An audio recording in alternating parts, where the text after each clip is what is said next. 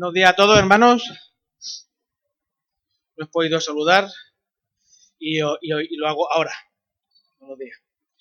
Vamos a, vamos a orar, ¿de acuerdo? Para, para iniciar el tiempo de la predicación. Señor, te damos gracias porque tú nos permites estar en esta mañana, Señor, y te ruego que en esta mañana tú muestres, Señor, tu, tu palabra, te muestres tú mismo, Señor. Ayúdame a predicar tu palabra y que seas tú, Señor, el que hable. Gracias por permitirnos, Señor, disfrutar de, de ti, Señor, de tu presencia, de tu perdón, de tu misericordia. Sigue mostrándote, Señor, a nosotros. Gracias por, por ser tan bueno, Señor. Nombre de Jesús. Amén. Hace un par de domingos, creo, hablamos acerca de que la próxima vez íbamos a empezar a hacer una serie de predicaciones sobre el libro de Habacuc. No sé si lo recordaréis. Y eh, llevo un mes liado con el profeta Habacuc. Son tres capítulos. Yo no sé qué me pasaría con Isaías. Pero llevo un mes liado con el profeta Habacuc, eh, buscando al Señor y viendo eh, la manera de poder eh, predicar acerca de Él, porque bien, bien eh, indica el Señor en, el Nuevo Testamento de que una de las funciones que tiene las personas que lideran la iglesia es la de enseñar toda, toda la instrucción de Dios, predicar acerca de toda la instrucción de Dios. Y eh, personalmente me, me, he propuesto el reto de cada vez que predico sobre alguna cuestión o libro del Nuevo Testamento, irme al Antiguo Testamento, porque el Nuevo Testamento lo tenemos muy trillado todos, yo el primero. Pero el Antiguo Testamento es un, es un, es un, es una tierra que, a, nosotros, que venimos de la cultura griega, nos parece una tierra inhóspita, una tierra difícil de comprender, una tierra que nos falta nos falta información, nos falta empatía con el autor, nos faltan muchas cosas, por lo menos desde cuando me he acercado al libro de Habacuc y lo he leído, y lo he leído, lo he leído y lo he vuelto a leer, y lo he vuelto a leer, y lo he vuelto a leer en una versión, en otra, percibo una distancia tan enorme entre Habacuc y yo. Sin embargo, he titulado el, la predicación, esta predicación la he titulado Conversaciones con Dios. Conversaciones con Dios. Así se podría llamar el nuevo programa de televisión si Abacuc hubiese escrito su libro hoy en día. O, bueno, Abacuc posiblemente hoy en día no hubiera escrito un libro. Lo más probable es que Abacuc eh, hubiese, hubiese tenido un, un canal de, YouTube o hubiese tenido eh, un, un blog en, blog en internet o hubiese tenido, que lo he puesto por aquí, eh, o hubiese tenido, no lo encuentro, o hubiese, o hubiese tenido eh, algún tipo de, canal o de, de, de vía por la, por la que internet ser el altavoz Está claro que el Internet no, es lo mío, las redes sociales no es, no es lo mío. Si, si hubiese sido eh, un periodista, hubiese sido un periodista de investigación, hubiese sido, eh, no me gusta, ningún canal en general me gusta, ¿no? Pero yo creo que hubiese sido un periodista rollo la sexta, ¿no? Un poco la sexta, sí, un poco incluso eh, sensacionalista. Y el título, incluso eh, pensando en como está al rojo vivo en la sexta, ¿no? Pues Habacuc hubiera puesto un título eh, conociendo a Dios, charlando con el Creador, Dios al desnudo, desnudando a Dios, buscando a Dios en el límite de los sucesos o alguna cosa semejante. Porque el libro de Habacuc tiene mucho de esto. El libro de Habacuc eh, nos lleva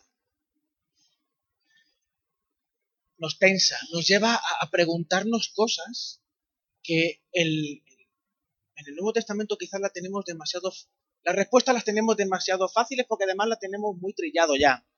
Eh, ¿Tenéis todo el libro de Habacuc abierto, la Biblia abierta con el libro de Habacuc? ¿Sí? ¿Sí?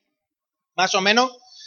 Y, en, este, en este caso, estaría guay que lo tuviésemos en papel porque nos da una visión más eh, panorámica.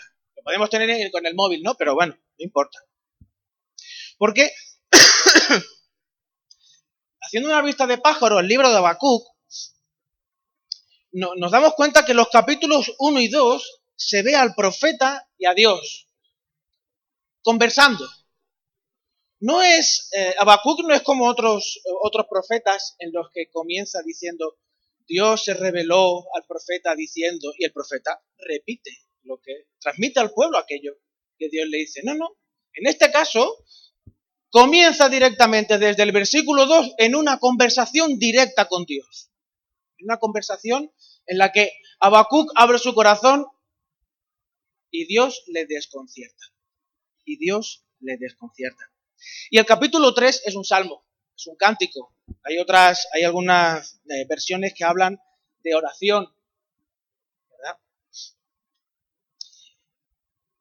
Si hubiese escrito en este siglo, eh, hubiese sido, pues esto, una persona que hubiese denunciado de alguna manera la, hubiese reflexionado con su entorno y hubiese buscado en su interior y hubiese planteado preguntas a ver quién las podía responder.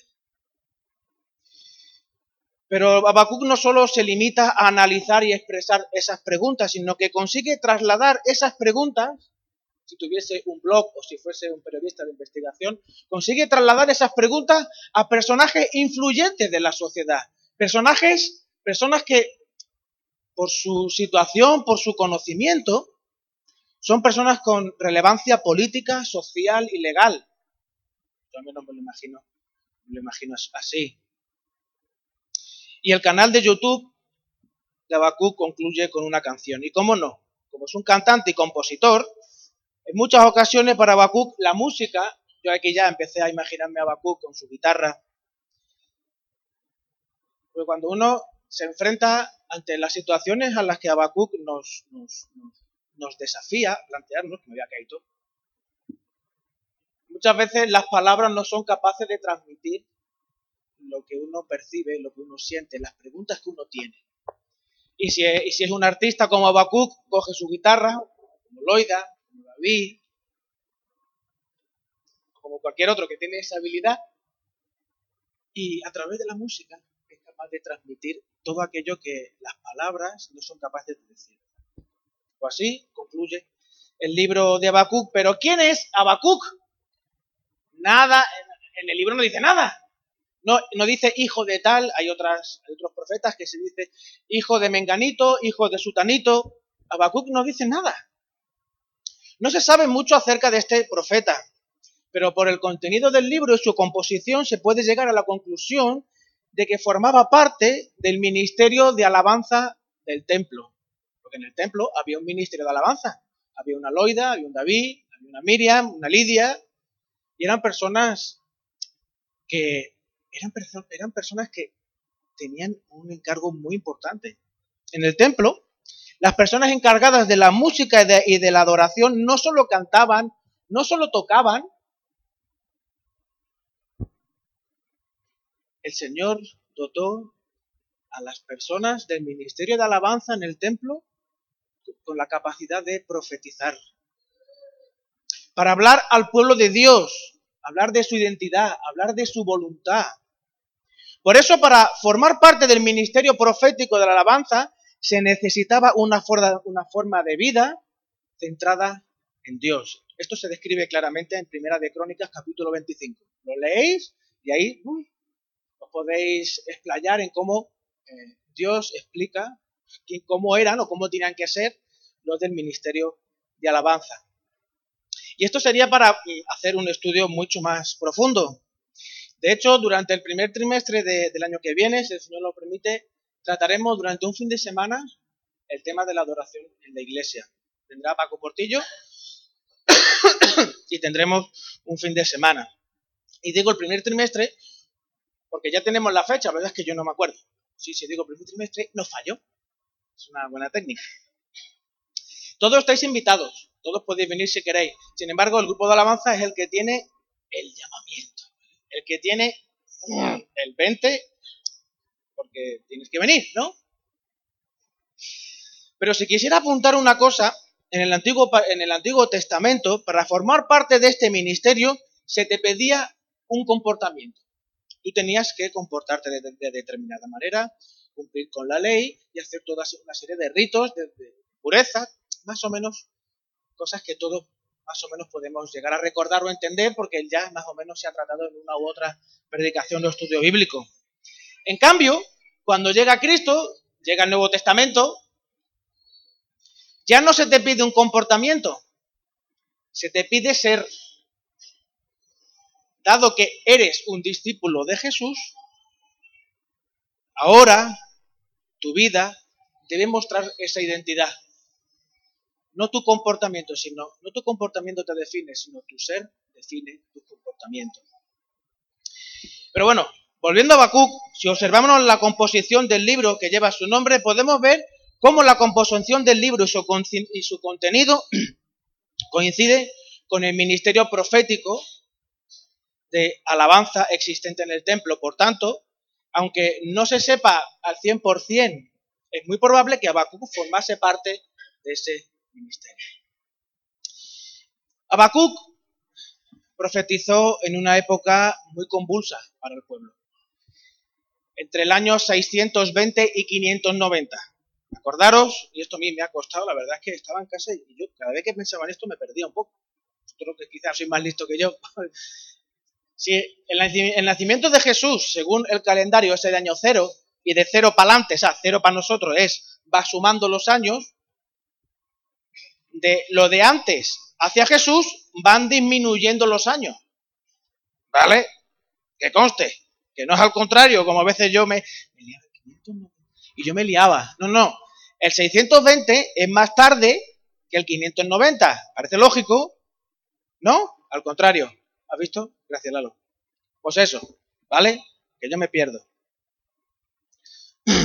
Pues fue un tiempo de guerras, de alianzas políticas, de Egipto con Asiria, imperios que declinan, el imperio asirio declinó durante esa época y otros se levantaban, el imperio babilónico situaciones de crisis en todos los ámbitos, la muerte del rey Josías en Segunda de Crónicas lo explica claramente, y la extensión de una larga saga de reyes, hijos y nietos de Josías, que deshizo todo lo que Josías había conseguido con la ayuda de Dios. ¿Acordáis, no? Que Josías, siendo un chavalito joven, encontraron la escritura en el templo y cuando Josías leyó eso dijo, estoy poniendo en marcha. Y quitó la idolatría del pueblo, rehabilitó el pueblo y lo llevó otra vez a encontrarse con su Dios. Entonces, toda esta situación que estaba viviendo eh, Habacuc, contemporáneo también de Jeremías y de Sofonías, condujo a Habacuc a plantearse este canal de YouTube. Aquí hay que hacer, aquí hay que hacer algo, yo necesito hablar con alguien. Vamos a leer Habacuc en el capítulo 1, los versículos yo pensaba leer del 1 al, al 11. Eh, os voy a, yo es que me traí, no encontraba la Reina Valera en mi casa hoy. Así que os voy a pedir si alguno de vosotros puede leer los versículos del 1 al 4, por favor. La Reina Valera, porque sé que es el que más se usa. Por eso lo digo de esta manera. Sé que lo tiene. Que lo lea, por favor.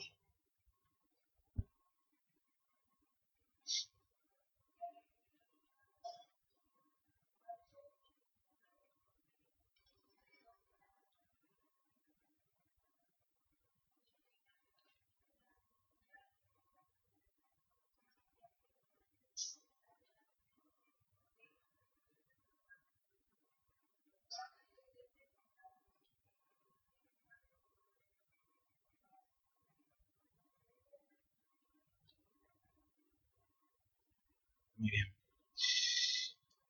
En, los versículos del 5 al 11, pues eh, se ve cómo Dios responde. Y bueno, del, 12 en adelante, pues eh, pues entra en una especie también de catarsis delante de, de, crisis delante del Señor. Pero eso lo vamos a ir viendo poquito a poco, si el Señor lo permite. Pues cuando leemos estos cuatro versículos, salvando el primer versículo, que es un poco el encabezado, el de la introducción, ¿no? Parece que estamos escuchando, si intentamos utilizar la imaginación, parece que estamos escuchando una conversación en la fila de la compra. en la compra y escucho a Menganito y a Sutanita diciendo, pues fíjate tú, por tal de no dar nombres, ¿no? Que todos sabemos, ¿no? Ves el telediario lees el periódico, fíjate tú que Menganito se ha llevado no sé cuántos millones y, y Guillo. El otro que lo único que hizo fue robar un coche, la calle no sé cuántos años y a este otro, pues vaya tela. Parece que robar más te cunde que robar menos, ¿no? Por ejemplo, yo, lo he escuchado en la fila. En una sala de espera, en la hora del bocadillo del trabajo, caso, llego allí y todo es desesperante, ¿verdad? Parece que los únicos que trabajamos somos nosotros, allí en la obra, pasando frío, y el resto de la gente sentada en sus sillitas robándonos el dinero, ¿no? Incluso en la puerta de la iglesia, los monologuistas, ¿no? Que está muy de moda el hacer monólogos y chistes acerca de la realidad, ¿no? Porque parece que reírnos de la realidad nos ayuda a sobrellevar ese peso que la realidad pone sobre nosotros, ¿no? esa tensión, esa angustia, ¿verdad? O incluso la chirigota. Quien le gusta el carnaval o haya escuchado alguna vez de una chirigota, las chirigotas hacen encaje de bolillos hasta con el rey, ¿verdad? Todos estos lugares expresan el mismo sentir, pero con relatos diferentes. ¿Hasta cuándo van a estar así las cosas? No hay manera de que esto cambie. Es imposible de que las cosas sean diferentes. Hay un sentimiento de injusticia constante, un espíritu de sospecha en todas las relaciones, todas las relaciones. ¿Verdad? Yo estoy, lo he hablado con, algún hermano. Cuando una relación laboral, incluso alguna relación personal, uno ya llega a esa relación con un, con un Facebook puesto, con un muro puesto, en el que solamente sacas delante aquello que el otro quiere que veas, porque tú necesitas protegerte. No vaya a ser que el otro te engañe.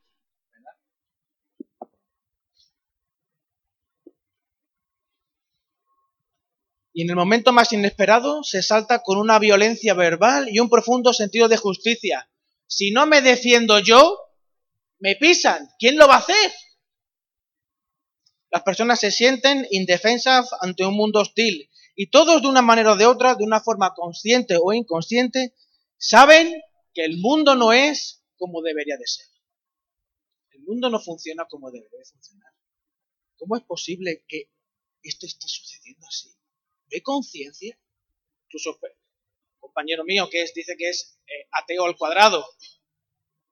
No hay moral, no hay ética. Siendo sincero, siendo sincero, hermanos, en alguna ocasión, viendo lo que está sucediendo, estoy tentado a pensar que el pasado siempre fue mejor y que ahora pues vamos a peor. Y creo que no soy el único. Tengo, os digo, este compañero mío que es ateo al cuadrado, tiene 60 y 63 años y pico, bueno, 64, se jubilará dentro de un año y medio. Y este hombre igual habla así. Antiguamente las cosas no eran así. Las cosas antes no funcionaban así. Y ahora todo va peor. Es un sentimiento generalizado. Sin embargo, cuando nos acercamos a la Biblia, nos damos cuenta de que no es así. Que el pasado no fue mejor. Que el pasado, en todo caso, es igual que el presente. Que el ser humano, en su forma de entender la libertad y los conflictos que la acompañan, pues no ha cambiado. En todo caso, se ha sofisticado. Antes utilizábamos una espada o utilizábamos un pergamino. Hoy en día con el móvil, el Facebook y otro tipo de tecnologías, podemos provocar que en Tukpuntu se exista una crisis económica, todo gracias a que en China, pues bueno, la bolsa está cayendo y el lo que sea de Ubuntu no se valora como se debería de valorar y la gente de Tumbuctú se queda en paro, pero ¿qué tiene que ver Tumbuctú con China? Bueno, es lo mismo que está describiendo Habacuc, solo que mucho más globalizado y con una tecnología que Habacuc en aquel momento pues, no tenía. Pero el corazón el mismo. Dios mío, os lo leo en otra, en otra versión.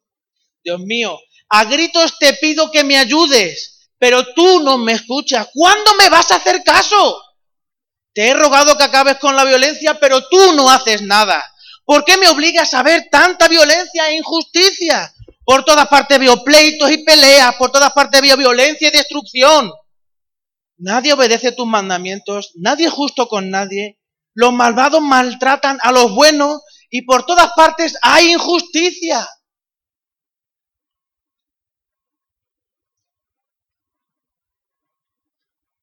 Yo estoy seguro, hermano, que en más de una ocasión, con el deseo profundo de ser lo más bíblico posible, nos hemos metido en nuestro cuarto, hemos cerrado nuestra puerta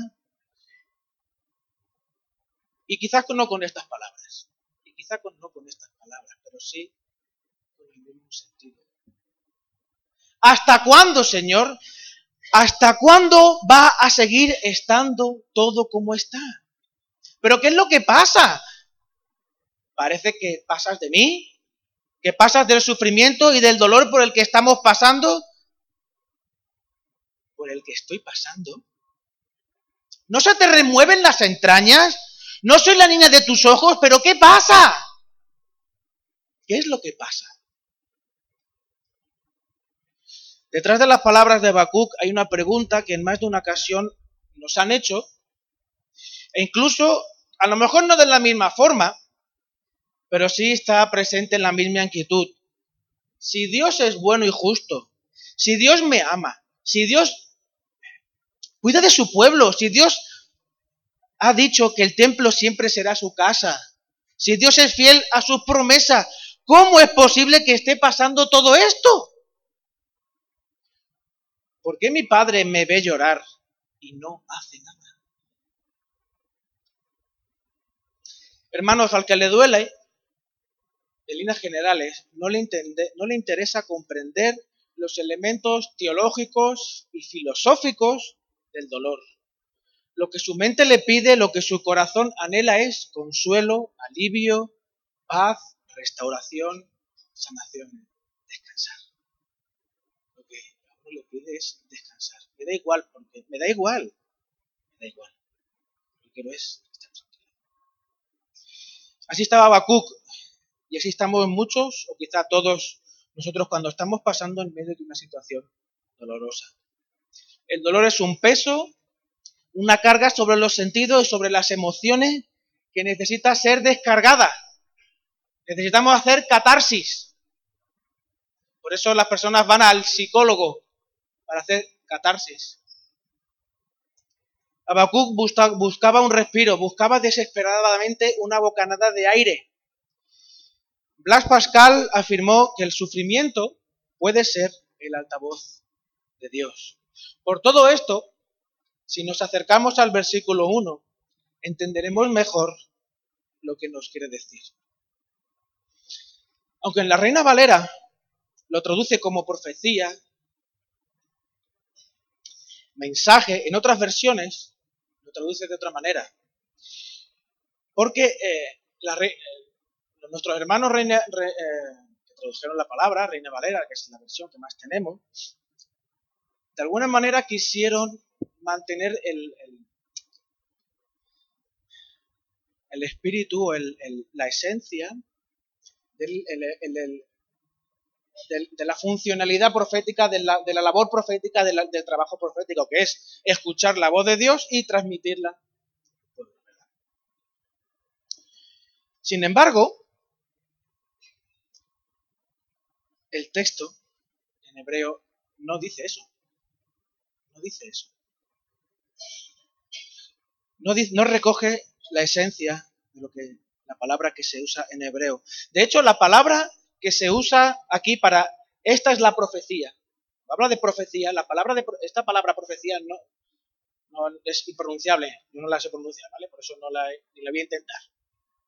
Es una M y tres As con un acento y es muy gutural. Así que, ¿vale? Bueno, ahí queda. Solamente en el Antiguo Testamento se usa tres veces. Y esas tres veces está en Isaías, Crónicas y Números. Y la palabra se traduce en estos lugares como carga, como, peso. La carga del tributo, como aquello que, aquel peso que hay sobre ti, esa carga de responsabilidad o eh, eso que depositan sobre ti para que tú a su vez lo compartas con otros. ¿Me explico? ¿Sí? De hecho, este libro profético es el único que, comienza así. No hay ningún otro libro profético que comience como comienza Habacuc. Por tanto, se podría traducir como carga que tuvo en visión el profeta Habacuc. Eso lo dice la Biblia textual, lo traduce de esa manera. Y, además me, lié en darle vueltas a esta palabra en hebreo porque al buscarlo en diferentes versiones me encontré con esta y con otras que decían más o menos lo mismo y digo, uy, eso lo dice la Biblia textual. En la, en la traducción en el lenguaje actual dice, yo soy el profeta Habacuc. Dios me encargó, ¿veis la raíz de carga? Me encargó, puso sobre mí el encargo de dar este mensaje a su pueblo. El resto de los libros proféticos ya lo, ya lo sabemos todos. Palabra de Dios se reveló a Isaías, a Nanito, a Sutanito. Sin embargo, esta forma en la que comienza el texto de Habacuc refleja de forma muy clara el corazón, la situación de cómo se encontraba este profeta, este profeta y músico. Su corazón está cargado y no cesa de acercarse a Dios para conversar con Él, para entrevistarle, para interrogarle, para, para incluso pelear con Él y comprender el por qué sucede esto, cómo sucede. ¿Hay cargas en tu corazón? No es posible que las cargas que hay en tu corazón sean las herramientas que Dios tiene para transmitirle, no solamente a su pueblo, sino a las personas que están alrededor tuya, que están en esta situación de desamparo y de falta de esperanza, para que tú le preguntes a Dios y Dios te transmita un mensaje para ¿Cuál es el tema central de tu oración? Porque en las oraciones, dentro de tu casa, en tu cuarto, ahí tú, ahí donde se pone sobre la mesa, realmente las inquietudes que hay en tu corazón. ¿Qué es lo que te carga a ti? ¿Qué es lo que a ti te lleva a acercarte al Señor? Porque eh, inevitablemente, hermanos, el, sufrimiento es cierto que algunas veces nos pueden alejar de nos pueden alejar del Señor. Eso no cabe duda, yo he tenido ejemplos, yo lo he visto, yo incluso yo lo he experimentado. Sin embargo, cuando te das cuenta que nuestro Señor Jesús cuando se enfrentó ante las mismas situaciones en las que tú te, encuentras todos los días, porque él no, él no imitó el ser un hombre, él no imitó el ser, un ser humano. Él realmente fue tentado en todas y, todas y cada una de las cosas por las cuales tú eres tentado. Y el Señor Jesús en ningún momento eh, se planteó nada de eso. Claro, es que Jesús es Dios. Pero Dios no mora dentro de tu, dentro tuya. ¿Tú no eres templo del Espíritu Santo? ¿No hay dentro de ti un fuego y, que no te quema como el fuego que no quemaba la zarza, no consumía la zarza, pero que inevitablemente te lleva a acercarte a Dios, aunque sea para echarle la bronca, aunque sea para echarle la bronca y preguntarle, ¿por qué suceden las cosas que suceden? Habacuc Dios no le, no le responde a Habacuc ni le da la respuesta a el sufrimiento que él estaba teniendo, que él estaba viviendo. Sin embargo, sí le mostró a Habacuc que Dios es un Dios que abraza, que Dios es un Dios que sufre contigo. Porque si Jesús, en Jesús está toda la plenitud de la deidad, y Jesús lloró, Dios tiene una capacidad empática con cada uno de nosotros, con el mundo, no solo con sus hijos, sino con el mundo, que sobrepasa todo aquello que podemos comprender. Hay un, hay un texto que, lo que, que incluso hay un cántico, dice el Salmo, eh, Dios calla de amor, callará de amor. El propio Señor Jesús le dijo a sus discípulos, si no, no os enteráis, es versión Rubén habla hoy, ¿vale? Si no os enteráis de las cosas que os estoy explicando, que son cosas simples y llanas, ¿cómo voy a explicar las otras que son tan complicadas? Mejor me callo de amor, mejor me callo de amor. Porque si un niño pequeño ve una escena de sexo eh, de una manera explícita en la tele, los profesores que andan con estos niños y saben que estos niños ven ese tipo de películas, o pueden decir claramente que estos niños no andan bien de la cabeza. Porque no ha llegado su momento. Hace falta que callemos. Papá, mamá, ¿de dónde vienen los niños? A lo mejor les mentimos, sí, una, una cigüeña. Pero a veces es necesario callar de amor, lo mismo que hace Dios con nosotros para evitarnos un daño mayor. Porque no estamos preparados. yo no me siento preparado para entender ciertas cosas. Sin embargo, Habacuc lo que sí muestra es que claramente que Dios es el Dios que abraza, es el Dios que te escucha, y no, es un Dios que huye, es un Dios que está ahí. Vamos a orar. Señor, gracias por, por escucharnos, gracias Señor por, por permitirnos tener el libro de Habacuc, gracias por haberle dado a Habacuc esa revelación de de esa manera y que podamos hoy leerla, Señor. Que podamos hoy entenderla en la medida de lo posible, Señor. Porque necesitamos tu revelación. Necesitamos que tu Espíritu Santo nos ilumine. Gracias. Porque tú le mostraste al profeta que estabas ahí. Que le escuchabas. A pesar de los reproches, a pesar incluso del enfado, Señor. Gracias por estar a nuestro lado a pesar de los reproches y a pesar de los enfados. A pesar de, cómo somos, a pesar de no entender, a pesar de nuestra torpeza, a pesar de nuestra dejadez incluso, porque a veces no entendemos porque no estudiamos tu palabra, Señor. Gracias por estar ahí, Señor. Gracias por abrazarnos. Gracias por ser tan bueno. Te bendecimos, Señor y seguimos confiando en tu misericordia, Señor, y en tu gracia. En tu nombre, Señor.